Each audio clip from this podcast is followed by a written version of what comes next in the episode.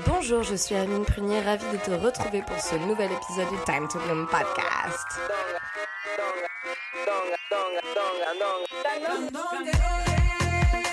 J'espère que tu as passé une belle semaine depuis le dernier épisode et que tu profites de tes vacances si tu as la chance d'être parti te la kiffer au soleil parce qu'ici, à l'heure où j'enregistre ces mots, il fait un temps dégueulasse.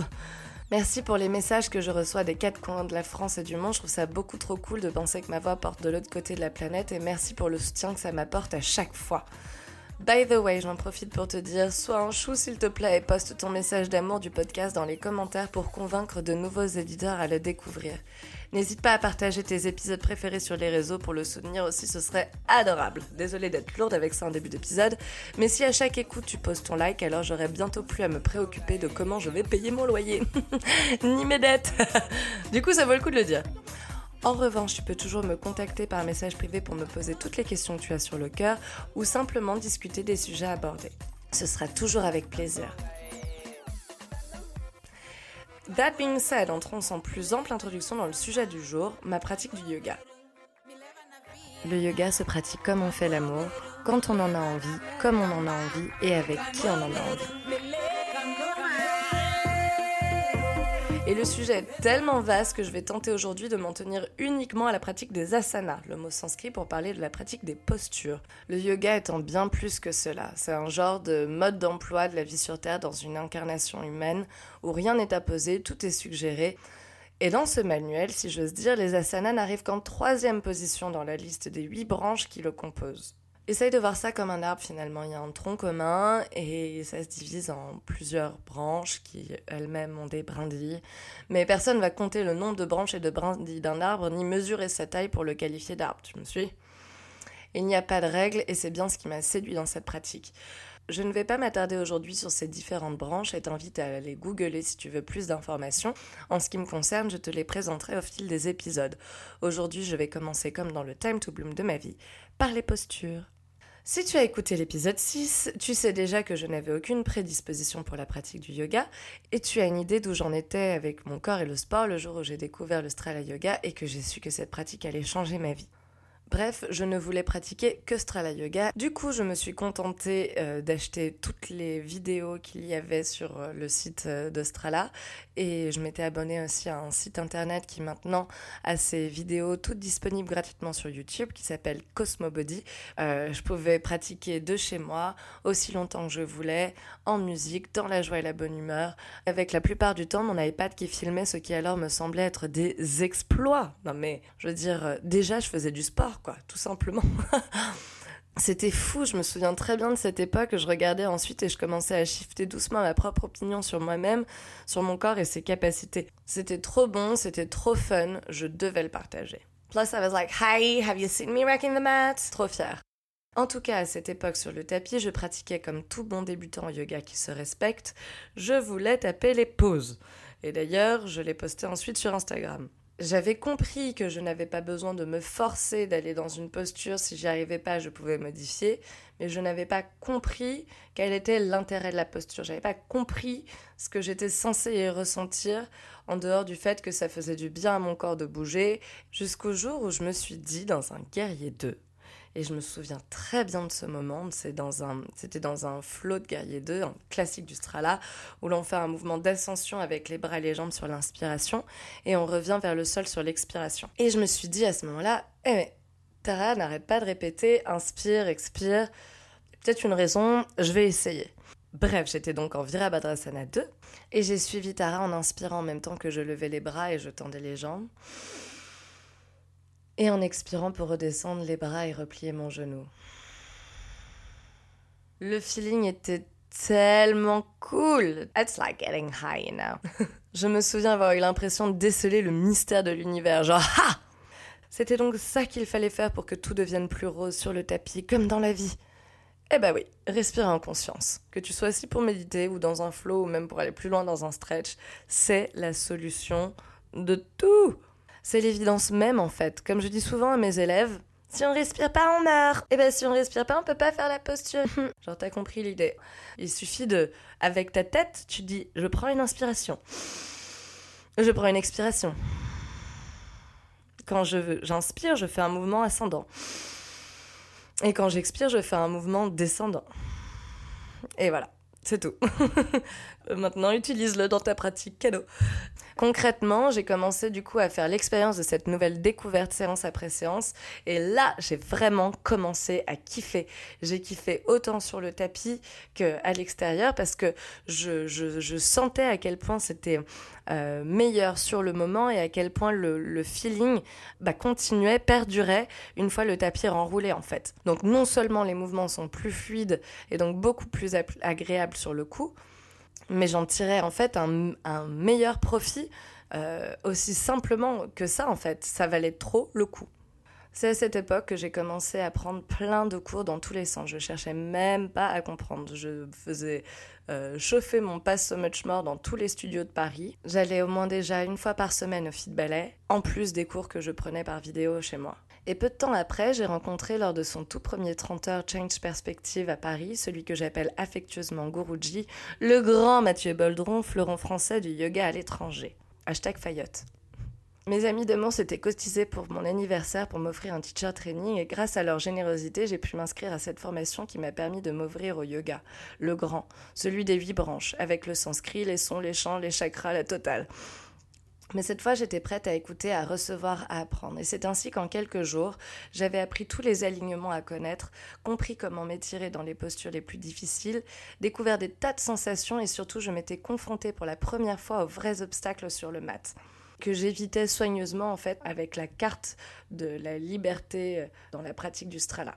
Ce que je trouve être toujours un joker formidable si, euh, ouais, parfois il n'y a pas envie de se confronter à, ces postures qui, qui font qui, font, qui sont douloureuses déjà d'une part physiquement, et dont la douleur étant associée à une vraie émotion, ben, crée le véritable challenge finalement. Et je pense que euh, voilà, la rigueur de l'alignement me faisait peur pour ça. J'avais pas envie d'être face à moi-même finalement. Et ça a été le cas. C'est ce genre de moment où une posture te fait réaliser des vraies choses dans ta tête, comme le fait que je m'étais conditionnée à l'échec et que je m'étais fixé mes plein de limites dans ma tête. Souvent, mon corps m'a prouvé le contraire, m'a montré que je pouvais aller plus loin, beaucoup plus loin que ce que je pensais. C'est magique parce que du coup, chaque petite avancée que tu fais sur ton tapis, ça te l'apporte dans la vie. Bref, une quête de soi absolument passionnante, d'autant qu'en plus ça remue tout un tas de trucs dans le subconscient également. Et du coup, pratique après pratique, on nettoie de son corps et de son esprit bah, bah, des, choses, des pensées, des souvenirs dont on n'a pas besoin et qui, et qui, voilà, qui, nous, qui nous limitent finalement.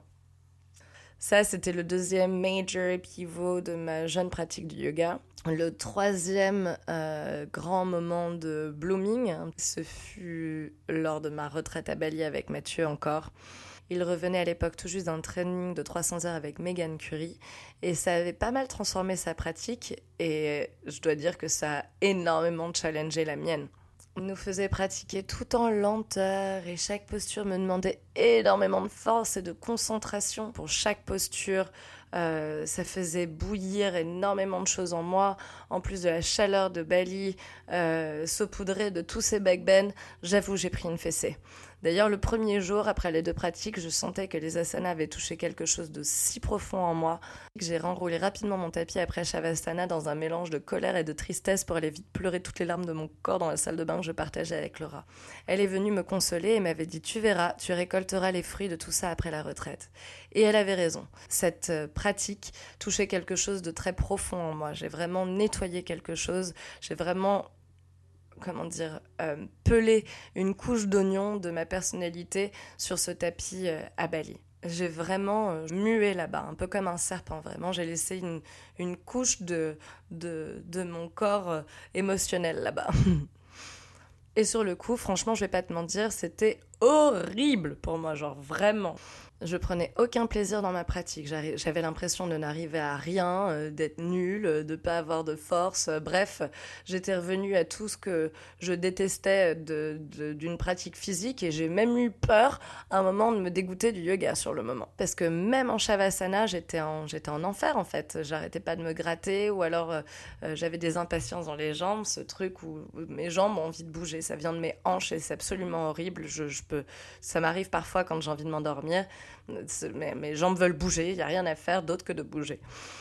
Mais une fois le training passé, bloom, major fucking bloom. Ma pratique a tellement progressé, ça c'était le plus grand pic de progression, particulièrement dans les backbends. Car si j'ai toujours eu une prédisposition pour les flexions arrière, j'ai fait jusqu'alors avec ça comme pour tous ceux pourquoi j'ai une prédisposition dans la vie, je me reposais sur mes acquis. Et jusqu'au jour où j'ai compris dans mon corps cette histoire de corset qu'il nous servait à chaque backbend à. À chaque fois, il nous disait de gonfler la poitrine sur l'inspiration et d'expirer dans les côtes flottantes comme si on mettait un corset.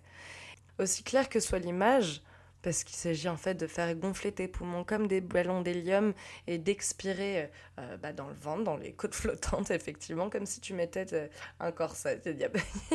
c'est vraiment, c'est vraiment ça l'explication, mais ça me semblait complètement sensé. Je comprenais pas comment est-ce que je pouvais euh, respirer, inspirer avec le haut de mes poumons et expirer avec le bas de mes poumons. Enfin, je, je comprenais pas comme je pouvais utiliser que 50% de mon poumon dans l'inspire et 50% dans dans l'expire. Mais en fait, c'est pas tellement dans l'organe que ça se passe et c'est pour ça que j'ai mis du temps à le ressentir. Mon corps, un jour, euh, a subitement capté la sensation et a fait Ah, c'est donc ça Et depuis, je sais que je travaille mon backbend dans la bonne direction et je peux observer que je progresse une respiration à la fois, que je, j'envoie de l'air dans toutes les choses qui qui me gênent, qui me bloquent, qui euh, euh, me retiennent et que un jour je pourrais faire mes drop back euh, tranquille. Et puis il y a eu ce quatrième pivot dans ma pratique, ce quatrième ah ah oui c'est donc ça dont pourtant on me parlait également aussi depuis très très longtemps, mais que je n'avais jusqu'alors pas ressenti dans mon corps. Enfin, oui et non, je, le, sentais, j'étais capable de l'activer, je pouvais sentir que je verrouillais l'énergie à l'intérieur et je pouvais le sentir donc au niveau de mon périnée, le fameux Mula Bandha, mais franchement, euh, j'avais pas trop compris l'intérêt du truc, surtout qu'en plus ça me demandait une concentration inouïe de, euh, de, garder cette zone contractée pendant que je pratique et qu'en plus je pense à, à respirer. Franchement, euh, trop chaud. Du coup, j'avais résolu de ne pas faire. Jusqu'au jour où j'ai enfin rencontré l'une de mes plus grandes admirations, Kuchira, que je t'invite à aller découvrir sur Instagram si tu ne la connais pas, qui au bout de 10 minutes de workshop nous a demandé de poser nos deux mains là, à cet endroit, d'attraper Moula Banda. Littéralement, d'attraper à travers notre legging, notre vulve pour pouvoir sentir euh, Moula Banda se contracter. Je te cache pas, il y a eu un petit malaise dans la pièce, il a fallu qu'elle fasse une pause pour dire Ah, je comprends, ça vous met mal à l'aise, mais bon, on a tous le même corps, on est pareil, genre, j'ai un sein, t'as un sein, enfin. C'est juste la réalité du corps et il n'y a pas de partie dont on devrait avoir plus honte que d'autres en fait. Là-dessus, elle nous a demandé donc de remettre nos mains sur nos parties génitales et nous a fait marcher dans la pièce dans tous les sens pour nous apprendre à respirer en bougeant toujours, avec toujours euh, Moula Banda actif. J'ai trouvé encore plus génial l'idée d'appeler Moula Banda Maria. Et du coup, je le dis moi-même dans mes cours à Paris parce que euh, ils sont composés 95% de filles et je trouve que ça parle bien en fait. C'est sympa d'appeler ça comme ça. Donc après nous avoir fait marcher comme ça pendant quelques temps, elle a commencé à nous, euh, nous demander de nous jeter sur le sol et de remonter, etc. Et en restant connecté avec Maria comme ça, et à un moment, euh, je me souviens précisément qu'elle nous a demandé de faire un exercice que je pensais pas être capable de, de faire. Enfin, je pensais pas avoir la force de me relever sans élan pour pouvoir revenir dans, dans une chaise. Et, et en fait, j'en étais capable justement grâce à Moula Banda. Je me souviens, elle, elle, était à côté de moi, elle avait vu que j'avais pas réussi la fois précédente. Et elle a redonné l'exercice et elle est venue me, me, soutenir et surtout me rappeler Maria. Et, et ça a marché. Et c'est là où je me suis dit, ah Et ça a été pareil aussi quand du coup j'ai réessayé de faire euh, mon, équilibre sur les avant-bras, Pincha Mayurasana chez moi, et que j'ai senti aussi que j'étais moins perdue, que je savais où, mes hanches étaient, que je savais où j'en étais malgré le fait que j'avais la tête en bas. Grâce à ça, et je me suis dit et voilà, et depuis, c'est magique. C'est comme quand j'ai découvert ma respiration. Et aujourd'hui, je redécouvre du coup ma pratique avec, euh, avec ce banda en plus, ce lock d'énergie qui me permet de conserver l'énergie littéralement à l'intérieur de mon tronc, de ne pas la laisser sortir d'une certaine façon, et du coup d'être capable de tellement plus de choses et, et de travailler encore plus efficacement Donc aujourd'hui, je continue comme j'ai commencé, sans pression. Et je t'invite d'ailleurs à en faire autant. Le yoga se pratique comme on fait l'amour, quand on en a envie, comme on en a envie et avec qui on en a envie. Et toi-même, tu sais que si c'est toujours plus ou moins la même chose dans les asanas, c'est jamais la même expérience. Déjà, on ne fait pas forcément l'amour à la même heure et on ne le chronomètre pas. On est plus joueur ou joueuse selon l'endroit, l'humeur, notre cycle pour les femmes et évidemment là où les personnes avec qui on pratique. L'ambiance étant vachement différente si on est seul dans la pièce ou une vingtaine. Chacun son kiff cependant. Il y en a qui aiment partager, laisser les faire des orgies de yoga sur Instagram. D'autres qui préfèrent faire un véritable rituel et le pratiquent quasi religieusement dans les mêmes positions, dans un ordre très précis et qui prennent leurs pieds comme ça. Et il y en a qui aiment bien mélanger un petit peu des deux.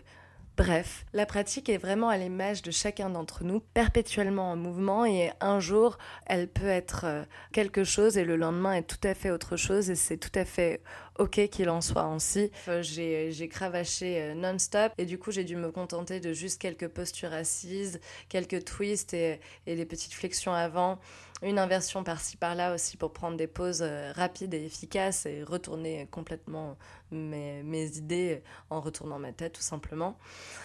Parfois je suis heureuse, parfois je suis triste et du coup je bouge pas pareil. Je ne bouge pas non plus pareil quand ce qui est aussi une émotion qui fait partie du panel de l'être humain et dont personne ne devrait avoir honte. Parfois j'ai envie de prendre un cours en studio, parfois j'ai envie de prendre un cours en vidéo. En ce moment c'est ce que je fais d'ailleurs. Je ne prends que des cours avec Megan Curie pour qui je voue depuis une adoration certaine. Euh, donc de chez moi, tranquille, je, déroule mon tapis et je fais ma pratique. Parfois, je fais pas la pratique en entier parce que j'ai pas le temps. Et si au contraire j'en ai, j'en profite pour allonger mon shavasana. Et parfois, j'ai juste envie de jouer avec tout ça. Et pour faire l'illustration de cet aspect de ma pratique, j'ai décidé de partager une vidéo que j'ai faite au studio Fit Ballet, le studio rose que l'on voit sur mes photos où j'aurai le plaisir d'enseigner deux fois par semaine à la rentrée. Ce jour-là, je portais mes lunettes roses et j'avais enfilé un tutu d'Octavie, donc autant dire que je me sentais fabulous. Du coup, j'ai fait mon truc, j'ai joué une de mes chansons préférées de Snoop Dogg, du.